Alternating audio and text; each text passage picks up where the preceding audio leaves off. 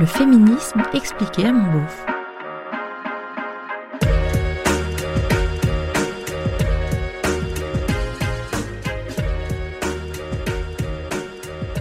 Dans mon dernier podcast, il était question de fidélité. On s'interrogeait sur ce principe moral et on se disait, oui ok, je me disais que c'était peut-être pas la seule et unique façon de vivre le couple. L'idée n'est pas nouvelle, elle a même eu son heure de gloire dans les années 70. Pour ma part, je me suis interrogée sur la question assez récemment, en tombant sur le compte Instagram de Sabine, qui s'appelle, tadam, Fidélité mes. On sait tout de suite où on met les pieds, et le reste. Évidemment, à force de traîner sur des contenus féministes, on voit où ça nous mène.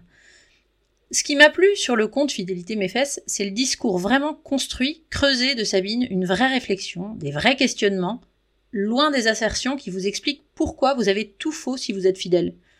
Au contraire, j'ai trouvé chez elle une forme de douceur, une vraie compréhension du fait que chacune et chacun suit son chemin à sa façon, mais surtout un plaidoyer fort pour la liberté de choisir. C'est pour ça que je suis très très heureuse de l'accueillir aujourd'hui. Bonjour Sabine. Bonjour Aline. Et merci euh, d'être euh, de venir dans ce euh, podcast aujourd'hui. je pense que ça va intéresser pas mal d'auditeurs et d'auditrices qui ont écouté le précédent podcast, j'espère, ou qui vont le faire maintenant. Alors d'abord, dis-moi un petit peu, toi, euh, enfin présente-toi si tu peux. Qu'est-ce que c'est que ton compte? Comment c'est, comment t'es venue l'idée euh, Comment t'es arrivée sur Instagram avec cette idée-là de parler de fidélité? Alors, euh, donc du coup, moi je m'appelle Sabine, j'ai 35 ans, je vis dans les Hautes-Pyrénées et en fait, donc moi je suis en couple avec un homme que je connais depuis 17 ans et que, et que j'aime depuis 17 ans. Euh, j'ai créé mon compte en juillet 2021. Euh, à la base, en fait, euh, j'avais envie d'écrire un livre pour partager euh, des réflexions que je me faisais depuis très longtemps sur le couple, sur l'amour, la fidélité, etc. Et puis en fait, d'un projet de livre, c'est passé à un projet de compte Instagram parce que je voulais quelque chose d'interactif, quelque chose qui soit aussi immédiat parce qu'un livre, bon, tu sais jamais si tu vas le publier un jour. donc voilà. Donc en fait, moi, je réfléchis à au sujet de l'amour, on va dire, pour être très large, euh, depuis les débuts de, ma vie amoureuse. Euh, en fait, ce qui m'a amené là, c'est que j'ai beaucoup souffert, moi, de, de la norme et de l'obligation d'être exclusive dans le couple. C'est quelque chose qui a, euh, qui, a, jamais beaucoup de sens pour moi. Moi, je, pense que je suis quelqu'un de, je suis un peu une grande amoureuse. J'ai toujours eu beaucoup de curiosité pour les hommes, beaucoup de crush, etc. Et en plus, je trouvais que ça n'avait pas de sens d'interdire l'amour. En fait, c'est pas comme si c'était quelque chose qu'on contrôle. Et sur l'aspect physique des choses, ben, je pense que c'est c'est souvent très fort et qu'en fait ça nous dépasse un peu.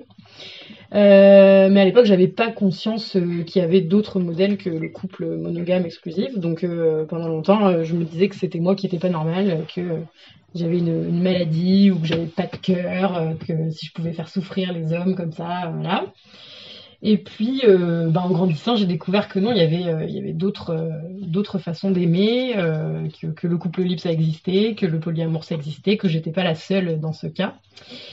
Et du coup, j'ai commencé un peu un autre euh, chemin de réflexion, et en fait, qui m'a amené au constat euh, que pour, qu'en fait, pour moi, interdire à l'autre euh, de vivre des choses là, des choses comme ça à côté de son couple, c'était une forme d'oppression en fait, et qu'en fait, on, supprime l'individualité des gens par là en l'enfermant dans le couple, et comme si le couple, en fait, la loi du couple était supérieure au à l'individualité des personnes qui le composent. Euh, sauf qu'en fait, c'est presque paradoxal parce qu'au final, au fond, euh, notre corps, il, ne cesse pas de nous appartenir. En fait, il n'y a toujours que nous qui vivons dedans et voilà. Et donc, il y avait quelque chose que je trouvais assez absurde et, presque aliénant là-dedans. Et en fait, euh, en découvrant le féminisme aussi, j'ai mis des nouvelles lunettes pour regarder tout ça et je me suis rendu compte, que c'était quelque chose qui, qui était euh, oppressif encore plus pour les femmes que pour les hommes. Euh, et en fait, euh, voilà, c'est donc j'ai c'est ce prisme de lecture là aussi que, que je veux adopter sur mon compte. Et, et voilà un peu l'historique qui m'a amené à le créer. Il y a donc un an et demi. D'accord. Et t'as as du monde maintenant dessus T'as combien de followers? Bah, Je suis pas très loin de 6000. Ah, donc il y a quand même pas mal de monde que ça intéresse, ce sujet-là. Oui. D'accord. Ouais. Ok. Et, euh, Et alors, pourquoi, qu'est-ce qui te fait penser que, bah, en fait, tu viens de répondre un petit peu, mais que la fidélité est pas si naturelle que ça? Euh, bon, l'argument de la nature, c'est un peu un truc qui est avancé quand on parle de, monogamie. Et bon, il faudrait définir ce que ça veut dire euh, naturel. Bon, si on prend la chose comme quelque chose de naturel, ça voudrait dire que c'est quelque chose un peu qui, qui, coule de source, qui donc du coup est très facile à respecter normalement. Et euh, bah là déjà le bas blesse parce qu'on se rend bien compte que euh, bah non c'est pas du tout facile d'être fidèle pour tout un tas de gens. C'est euh, ça peut être très douloureux, ça peut même être totalement impossible. Il y en a pour qui c'est facile, il y en a quand même beaucoup pour qui c'est pas le cas. Donc donc non non moi je pense pas du tout que ce soit quelque chose de naturel. Je pense que et puis de toute façon c'est assez facile de voir comment ça a été construit en fait et sur quelle base. Donc enfin c'est le système du couple, euh, du couple patriarcal, disons, euh, monogame, etc., ça a été construit euh, à la base dans une idée de régenter le corps des femmes et de s'assurer de la paternité des enfants afin que l'héritage en fait revienne aux bons enfants quoi et pas à des enfants qui ne seraient pas les vrais enfants biologiques du père. Et donc en fait cette idée de, de, contrôle du corps ça a aussi vachement émergé à une époque où ben par exemple, au Moyen Âge, les mœurs sexuelles étaient beaucoup plus libres, euh, et euh, après le Moyen Âge, on a, euh, au moment où en fait un peu la, bourgeoisie a commencé à constituer son patrimoine et son capital, c'est là aussi que cette idée de, enfin, qu'en fait, pour assurer un héritage, il fallait être sûr de la, paternité biologique des enfants. Et puis voilà, et puis après, donc un peu plus tard, au 19e siècle, on a saupoudré un peu tout ça de, romantisme, voilà, et puis ça finit avec toute la rhétorique amoureuse qu'on connaît aujourd'hui. Euh, mais voilà, quand on se penche sur euh, l'historicité de tout ça, euh, avec un peu d'honnêteté et de lucidité, ben, on se rend compte que non, ça n'a rien de naturel, que tout ça, ça a été construit pendant des siècles et que ça n'a pas été construit dans la douceur pour les femmes. et là, on va pas s'étaler sur le sujet, mais bon, hashtag chasse aux sorcières, hashtag mise à mort pour adultère des femmes voilà, euh, donc euh, voilà, c'est quelque chose qui s'est construit avec beaucoup de violence et dans le sang et les larmes de milliers de millions de femmes, quoi. comme, souvent, ouais, dans, pas mal de sujets. Et, euh, est-ce que tu, penses aujourd'hui, est-ce que tu crois que dans un, est-ce que pour toi, dans un monde idéal, on devrait tous sortir de la fidélité et toutes? Encore une fois, ça dépend ce qu'on entend par fidélité, parce que au fond, la fidélité, c'est euh, la fidélité, si on entend par fidélité la, loyauté à son partenaire, euh, si on entend par là la fidélité à un projet de couple qui peut être centré autour de de la parentalité, de la cohabitation, de, fait du fait de passer des vacances ensemble. Enfin voilà, peu, importe. Euh, euh, si la fidélité c'est le fait d'être fiable, de respecter ses engagements, bon bah là non, euh, c'est très bien d'être fidèle. Mais si la fidélité c'est j'ai des droits sur le corps de l'autre, même quand cette personne est dans un espace qui lui appartient à elle, même si elle est en vacances au bout du monde. Voilà, ben je vois pas bien ce que la fidélité dans ce sens-là, ça peut produire de très sain en fait. Euh, voilà, donc oui, dans, ce sens-là, j'estime qu'on devrait sortir de cette, façon de voir les choses. Et ça ne changerait peut-être pas la donne pour un très grand nombre de couples, parce qu'au final, il y a plein de gens qui n'auraient qui n'iraient pas voir ailleurs entre guillemets euh, parce que ça les intéresse pas et qu'ils n'en ont pas du tout envie. Mais voilà, ce serait euh, une non envie, ce serait pas une interdiction de, de disposer d'eux-mêmes quoi. Donc et d'ailleurs comme tu, tu l'avais dit dans ton précédent podcast, c'est là qu'on verrait vraiment qui est monogame par choix ou euh, qu'il est par obligation. Ouais, ouais. Et d'ailleurs, c'est, euh, cette crainte de, enfin, de, de, beaucoup de gens de sortir de la fidélité donc sexuelle, en fait, euh, elle est sans doute un peu infondée. Et en fait, à partir du moment. Il y a aussi ce truc de l'interdit qui donne envie d'aller voir ailleurs potentiellement. Et à partir du moment où finalement chacun fait ce qu'il veut, et eh ben oui, effectivement, on se rendrait peut-être compte que il a pas, enfin, le, fantasme retombe et que finalement on est bien aussi en couple. Enfin, ouais, en fait, ça crée un, truc un peu, un peu faux cul, effectivement. Et, je reviens aussi sur, ce que tu disais il y a, un instant. ça veut dire que euh, quand on parle de fidélité, et, je le fais en posant ma, question, on pense tout de suite à fidélité sexuelle, enfin à, euh, ouais, au côté sexuel du truc, alors que la fidélité, c'est effectivement bien d'autres choses euh, et, la fidélité en amitié, elle se, elle se mesure sur la durée, par exemple. Et donc, dans le couple, ça pourrait être tout à fait la même chose. En effet. Et, euh, d'ailleurs là-dessus, est-ce que tu, toi, t'as l'impression que la société euh, globalement a un peu encore un problème aujourd'hui avec la sexualité en général? Alors, bah, c'est en train de, changer, je pense, mais effectivement, on, revient de loin. Je pense qu'on vit encore dans des sociétés euh, très puritaines.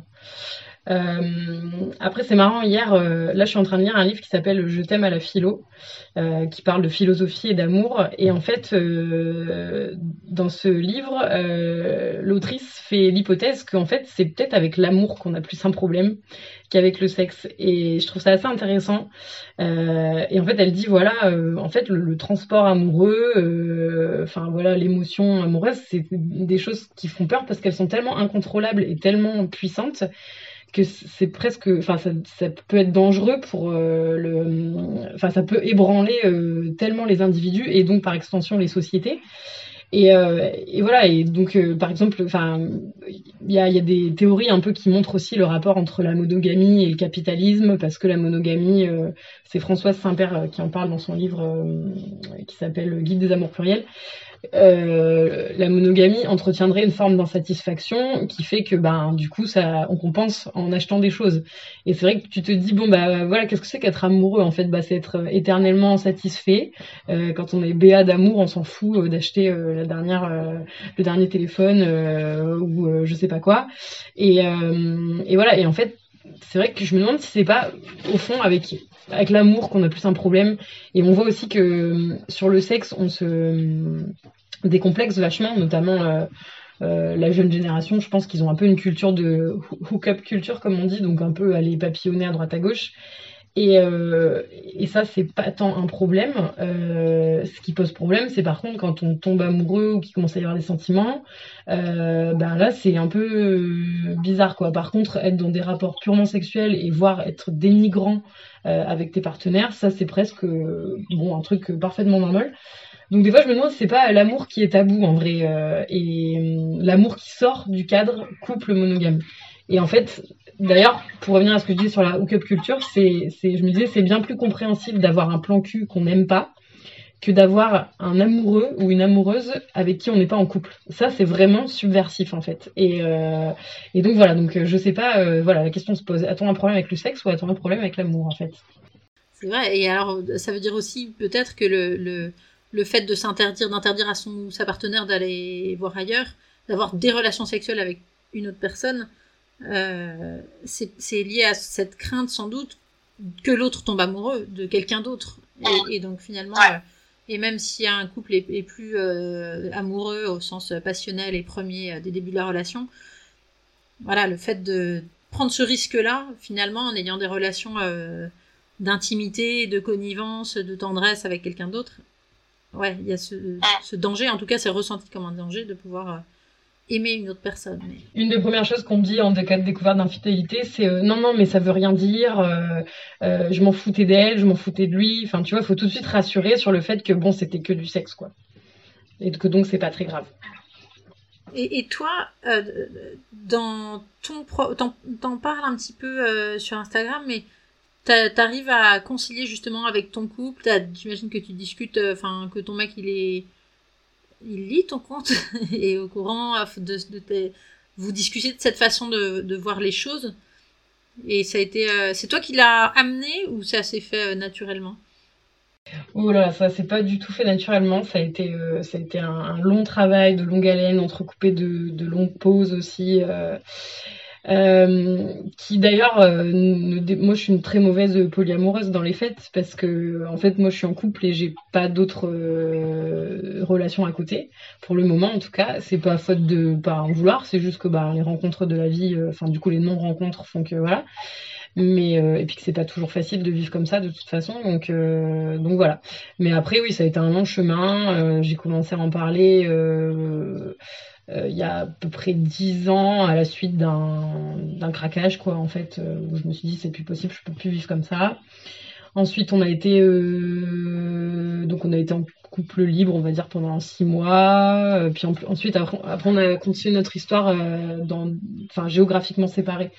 Où là on était beaucoup plus libre on était plus ou moins célibataires ensemble. Quand on se voyait on était ensemble. Quand on se voyait pas on était célibataires Et voilà, et là, donc du coup, ça fait deux ans et demi qu'on est de nouveau dans le même pays, qu'on vit ensemble, et il a fallu presque reprendre les choses à leur début. Et donc voilà, donc c'est toujours en, construction, on va dire. Mais après, voilà, maintenant c'est beaucoup plus intégré. Euh, voilà, après, à voir quand on, si, à un moment on rentre dans le dur au niveau pratique, à voir comment ça nous secoue, mais, euh, mais voilà à peu près où on en est, quoi. Ça veut dire que ouais, il y a une vraie discussion théorique euh, en tout cas, et après et que ça se construit tous les jours. Et c'est ça qui est intéressant aussi, et on, le voit, je trouve, sur ton compte et là dans ce que tu dis, c'est que finalement, euh, je pense que les gens qui sont pas forcément familiers du concept se font une idée de, euh, du fait d'ouvrir son couple, voilà, de ne pas être euh, fidèle euh, sexuellement, à, assimile ça souvent à un, ok, ils sont en couple libre, ça veut dire qu'ils sont fous du cul et qu'ils qu arrêtent pas de baiser à droite à gauche tout le temps.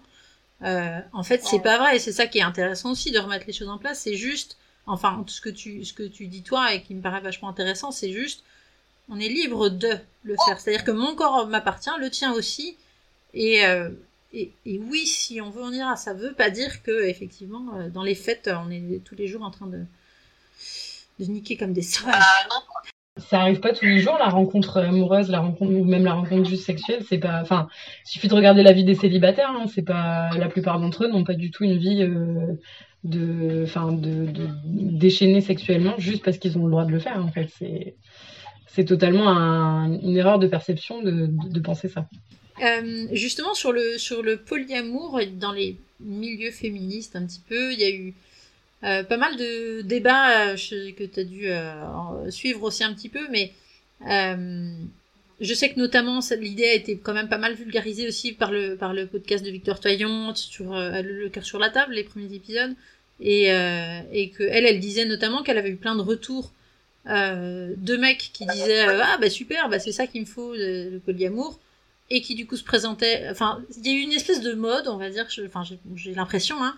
Et euh, et donc ensuite un, retour de bâton de féministes qui disait ouais enfin bon euh, polyamour polyamour euh, merci ça profite surtout aux mecs qui du coup se s'autorisent à aller baiser à droite à gauche comme comme ils veulent. Enfin il y a eu un petit un petit débat là-dessus. Toi t'en as qu'est-ce que ça t'a évoqué? T'en penses quoi de ça? Ouais, ben c'est effectivement il y a une espèce, une espèce d'idée euh, dans le féminisme et chez beaucoup de femmes que le polyamour c'est un truc de mec.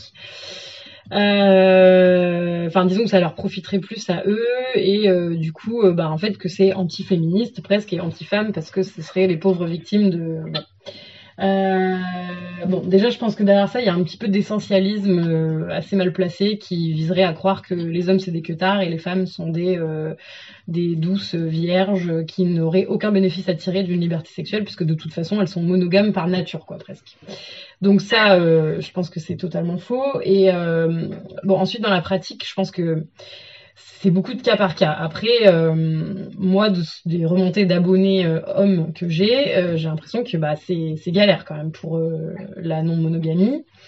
Et en fait, moi, ce que je pense, c'est plutôt que les hommes profitent de la monogamie. Enfin, c'est plus ça qui, qui, qui, va dans leur intérêt, euh, parce que pour eux, c'est ben, un accès garanti euh, à l'attention, euh, au care, à l'amour, au sexe, enfin à la sexualité, etc. Parce qu'on sait bien que le monde est construit de telle sorte que il y a des injonctions intériorisées par les femmes pour être dans, voilà, le, pour penser avant tout à leur mari, à leur famille, etc. Donc ça, c'est très bénéfique pour les hommes, je pense, d'être en couple.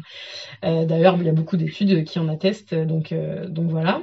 En revanche, sur le marché de la, enfin sur le marché, dans l'espace de la liberté, de l'autonomie affective, etc. Moi, j'ai l'impression que les hommes ils galèrent. Euh, et en fait, moi, derrière ce discours féministe, je, pense qu'il y a un, gros cliché de l'hétéro beauf obsédé du cul qui, dès qu'on lui rend son autonomie sexuelle, il va pouvoir enchaîner les conquêtes pendant que Bobonne l'attend sagement en souffrant à la maison. Mais en fait, c'est pas du tout comme ça que ça se passe. Enfin, dans la réalité. Euh, je pense que c'est très éloigné des réalités de terrain, entre guillemets. Et, euh, et, voilà, et en fait, je, pense que il y a, ce cliché, oui, qui dirait que c'est euh, les hommes qui veulent ça, c'est les hommes qui en profiteraient. Moi, je pense qu'en fait, c'est plus les femmes qui réclament euh, le. Enfin, les hommes, ils ont toujours un peu joui de cette liberté-là de manière plus ou moins cachée, et c'était plus ou moins accepté. Et voilà. Mais aujourd'hui, de vouloir le faire dans la transparence euh, et le et le respect, ça, c'est quelque chose de de de, de plus féministe, je pense, de plus subversif, euh, et qui pourrait leur profiter à elles aussi dans le sens où elles, au cours de l'histoire, elles ont jamais, jamais les femmes n'ont profité de cette. Non, non, enfin, alors très des moments anecdotiques, mais sinon, euh, jamais les femmes, on, les a encouragées à profiter d'une liberté euh, sexuelle. Donc je pense qu'au final, ceux qui ont le plus de boulot pour vivre ça, c'est presque les mecs, parce qu'ils reviennent de plus loin. Euh, et de par leur sociabilisation dans ce monde, ils sont beaucoup moins armés pour les relations tout court, et donc encore plus pour les relations plurielles. Et, euh, voilà, et, effectivement, dans un couple qui s'ouvre, ben, euh, dans la plupart, enfin dans beaucoup de couples qui vont s'ouvrir, ben, le mec il doit bien accepter que sa femme elle sera sûrement beaucoup plus courtisée que lui, parce que bah, c'est malheureusement comme ça que ça se passe, euh, voilà, dans ce monde. Et euh, bah, il doit faire avec ça, et je comprends que ce soit pas très facile, quoi. Donc, euh, je comprends qu'il soit réticent, mais du coup, je, je, suis pas vraiment d'accord avec cet argument que le polyamour c'est un truc de mec et que ça leur profiterait à eux et, et que les femmes en seraient victimes. Et c'est marrant parce que j'allais te demander en quoi, euh, en quoi ce, ce débat-là, ce questionnement-là sur la, sur la fidélité était pour toi féministe, mais effectivement, tu viens d'y répondre et je trouve ça vachement aussi intéressant la façon dont tu, le, dont tu vois les choses et c'est aussi un truc que j'essaie de d'essaimer à chaque fois dans mes podcasts. si le fait que qu'on soit euh, qu'on ait oui c'est ça cette impression un peu socialisante que euh, les mecs ont une bite à la place du cerveau alors que les filles ont besoin d'amour pour coucher. Faux c'est faux combien de fois faudra-t-il le dire? Et qu'au contraire en ouvrant et en s'autorisant à penser différemment les relations de couple et, de cul euh, et d'amour on, peut-être on comprendra que que bah non il y a enfin c'est c'est ce, ce, ce, goût pour cette libido, elle est, euh, elle est, euh, euh, voilà, elle est, elle est pas, elle dépend pas d'après moi du, euh, du sexe ou du genre de la personne et que, et qui voilà, il y a des gens qui ont très envie de baiser tout le temps et d'autres jamais. et en fait, c'est pas grave. Et homme ou femme, peu importe. Et d'ailleurs, ce que, ce que j'aime bien aussi dans, dans, dans ton travail, c'est justement le, la possibilité de, que je trouve hyper importante de, comment dire, répéter euh, sans cesse aux femmes notamment que euh, oui, elles ont le droit d'avoir une libido et oui, elles ont le droit d'avoir, euh, ouais, c'est ça, envie de, cul sans amour. Ça, n'empêche pas, et t'en parlais aussi tout à l'heure, de la tendresse, de l'amitié, de l'affection, de, de, la complicité. Enfin, ouais, tu milites pour des relations apaisées. Et c'est vachement agréable. Parce qu'elles ont le droit d'en avoir et elles ont aussi le droit de ne pas en avoir et elles ont le droit de ne pas en avoir pour leur mari, elles ont le droit d'en avoir pour d'autres hommes et, euh, et, voilà parce que là on nous parle tout le temps des, des troubles du désir, des troubles de la libido, mais en fait euh, qui a dit que en fait le désir ça se passait comme ça et la libido ça se passait comme ça et que parce que tu es en couple et que tu t'aimes, si le désir disparaît c'est qu'il y a un problème et qu'il faut chercher. Bah non en fait, enfin, ça c'est des des, des croyances. Enfin il y a rien du tout de, scientifique derrière tout ça. Euh, ça, ça, va même à l'encontre de la biologie. Euh, donc oui, oui, bien sûr que ouais, voilà, c'est ça qu'il faut, je pense, c'est ça qui est féministe dans ce que je dis, c'est-à-dire que c'est de dire aux femmes, mais en fait, vos, désirs sont importants et sont justes, voilà. et c'est pas parce qu'on vous a mis dans la tête qu'il fallait désirer comme ci ou comme ça que c'est vrai. Et, et, justement, bah, en fait, c'est pareil. J'avais une, une, autre question qui me venait, mais tu y réponds en même temps. C'est euh, moi, il y a un, truc qui me gêne parfois. Alors, je me considère comme euh, féministe et j'ai l'impression de d'essayer d'apporter un peu ma pierre à l'édifice, etc. Mais bon, on sait bien qu'il y a aussi mille façons d'être féministe et de, et de percevoir euh, le féminisme. Euh, moi, il me semble parfois que le féminisme entretient euh, justement une, espèce d'ambivalence en, en, disant que les mecs sont des prédateurs et que les, et les femmes des victimes. À la fois, dans les faits, oui, c'est vrai que dans les chiffres, euh, c'est les femmes qui sont euh, violées par des hommes, globalement. Enfin, mais, mais ah, et en même temps, ouais, c'est ça, il y a un entretien du truc de, ce, de cette idée-là. Donc, euh, comment on peut faire Est-ce que tu as une idée? Comment on fait pour sortir de ça, tu vois, de, de ce, cet aspect-là, qui finalement, en essayant de, de nous sortir du, du côté victime, et eh ben, à force de dire que c'est nous les victimes, on, y, on y reste, quoi. Je sais pas si tu vois ce que je veux dire.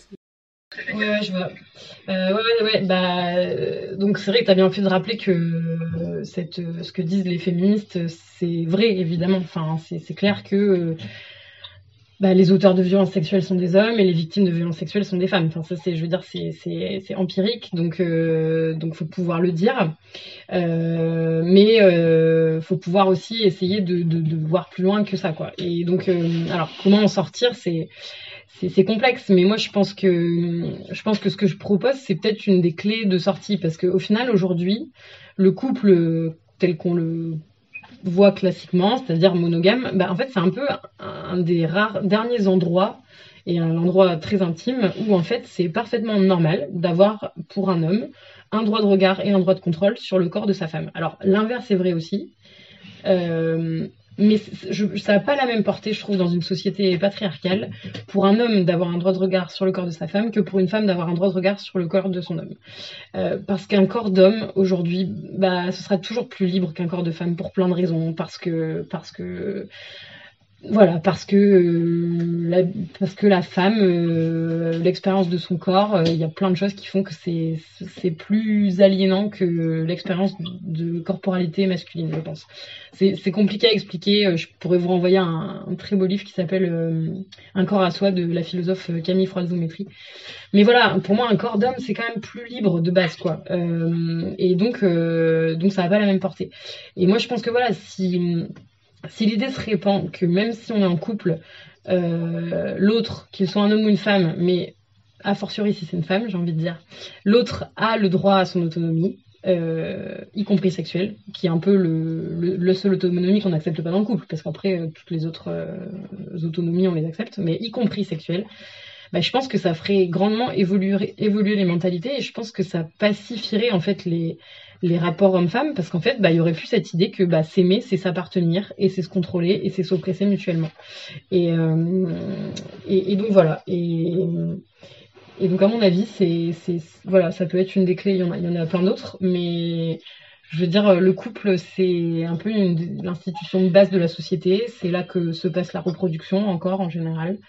Euh, même si ça aussi ça change. Euh, donc voilà, c'est vraiment à la racine de, nos sociétés. Et donc, c'est, je pense, pas mal de, penser euh, ces choses-là de cet endroit-là, en fait. Et euh, écoute, merci.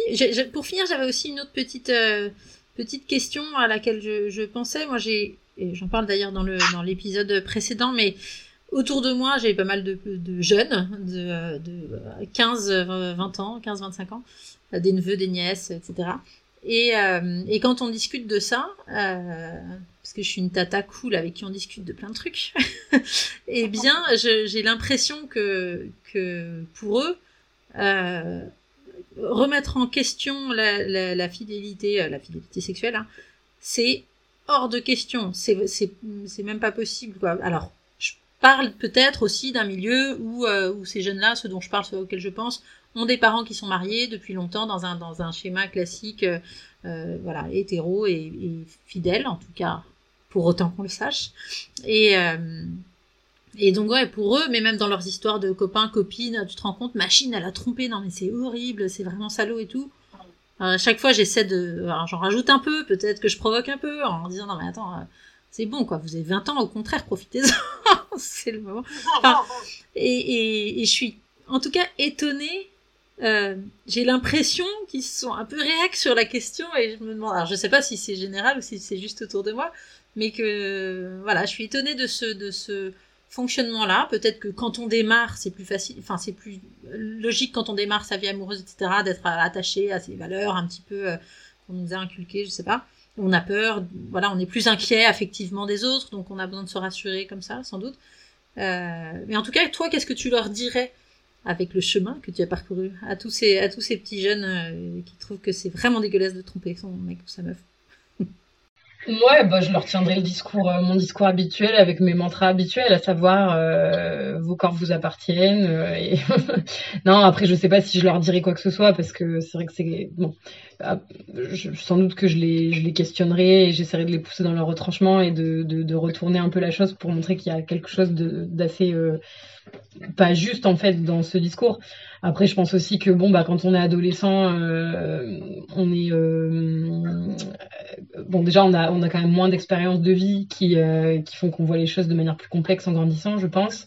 Donc on sort tout frais pondu de la culture qui a été la nôtre et bon ça montre aussi que notre culture est encore bien bien bien enfin pas très avancée sur ces questions-là on va dire bien voilà bien normée euh, mais euh, bon, voilà, si j'étais à ta place vraiment, euh, ouais, je leur dirais, bah en fait, ou alors, sinon, faut les provoquer. Hein. faut leur dire, mais vous avez envie de mener la même vie que vos parents. Euh, vous trouvez pas que ça peut être un peu plus euh, riche, un peu plus beau, un peu plus serein. Euh. Après, peut-être que leurs parents sont très heureux et je leur souhaite. Hein, c'est pas ça, mais mais voilà, peut-être et peut-être leur dire, mais est-ce que vous trouvez normal vous de que, vous aimeriez vous? Parce qu'on dit toujours, oui, faut pas faire aux autres ce qu'on veut pas qu'on nous fasse, mais leur dire, bah, vous, ça vous plaît vous que quelqu'un ait un droit de regard sur votre corps, même si cette personne n'est pas là bon bah dans ce cas-là pourquoi le pourquoi le, faire pour l'autre et l'ériger en principe du couple? Enfin c'est bon voilà. Après euh, quand on est un peu fermé et à cet âge-là on l'est souvent euh, et c'est pas grave ça fait partie de de la jeunesse enfin ou de l'adolescence pas sûr qu'ils l'entendent, mais peut-être que ça sèmera des graines et qui fleuriront plus tard euh, pour faire de poésie. Et qui s'épanouiront. eh ben, écoute, merci beaucoup. Je leur, euh, je leur euh, transmettrai le lien en tout cas vers le podcast. Carrément. et est-ce qu'il y a, est-ce qu'il y a autre chose que peut-être je t'ai pas demandé, que tu avais envie d'ajouter, de, souligner ou dont tu as envie de parler? Non, je reprends mes, mes petites notes parce que j'ai bossé. Hein. Euh, non, c'est cool. Euh, non, non, bah c'est bon. Je pense qu'on on a fait un, bon un bon tour des des sujets grâce à tes questions qui étaient euh, qui étaient très pertinentes. Je, t'en remercie. C'est le moment où on s'envoie des fleurs. Bah écoute, merci mille fois d'avoir accepté cette invitation. Je conseille à tout le monde d'aller suivre le compte Fidélité Mes Fesses, qui est vraiment hyper pertinent et, qui amène à des réflexions. Voilà, qui, se, qui permettent de se remettre en question et de réfléchir beaucoup sur ce en quoi on croit et, ce qu'on veut pour soi et pour l'autre et pour son couple ou pas. Euh, et puis à très bientôt, j'espère. Eh ben oui, à bientôt Aline. Merci beaucoup de, de m'avoir invité euh, sur ce podcast et puis bonne continuation à toi.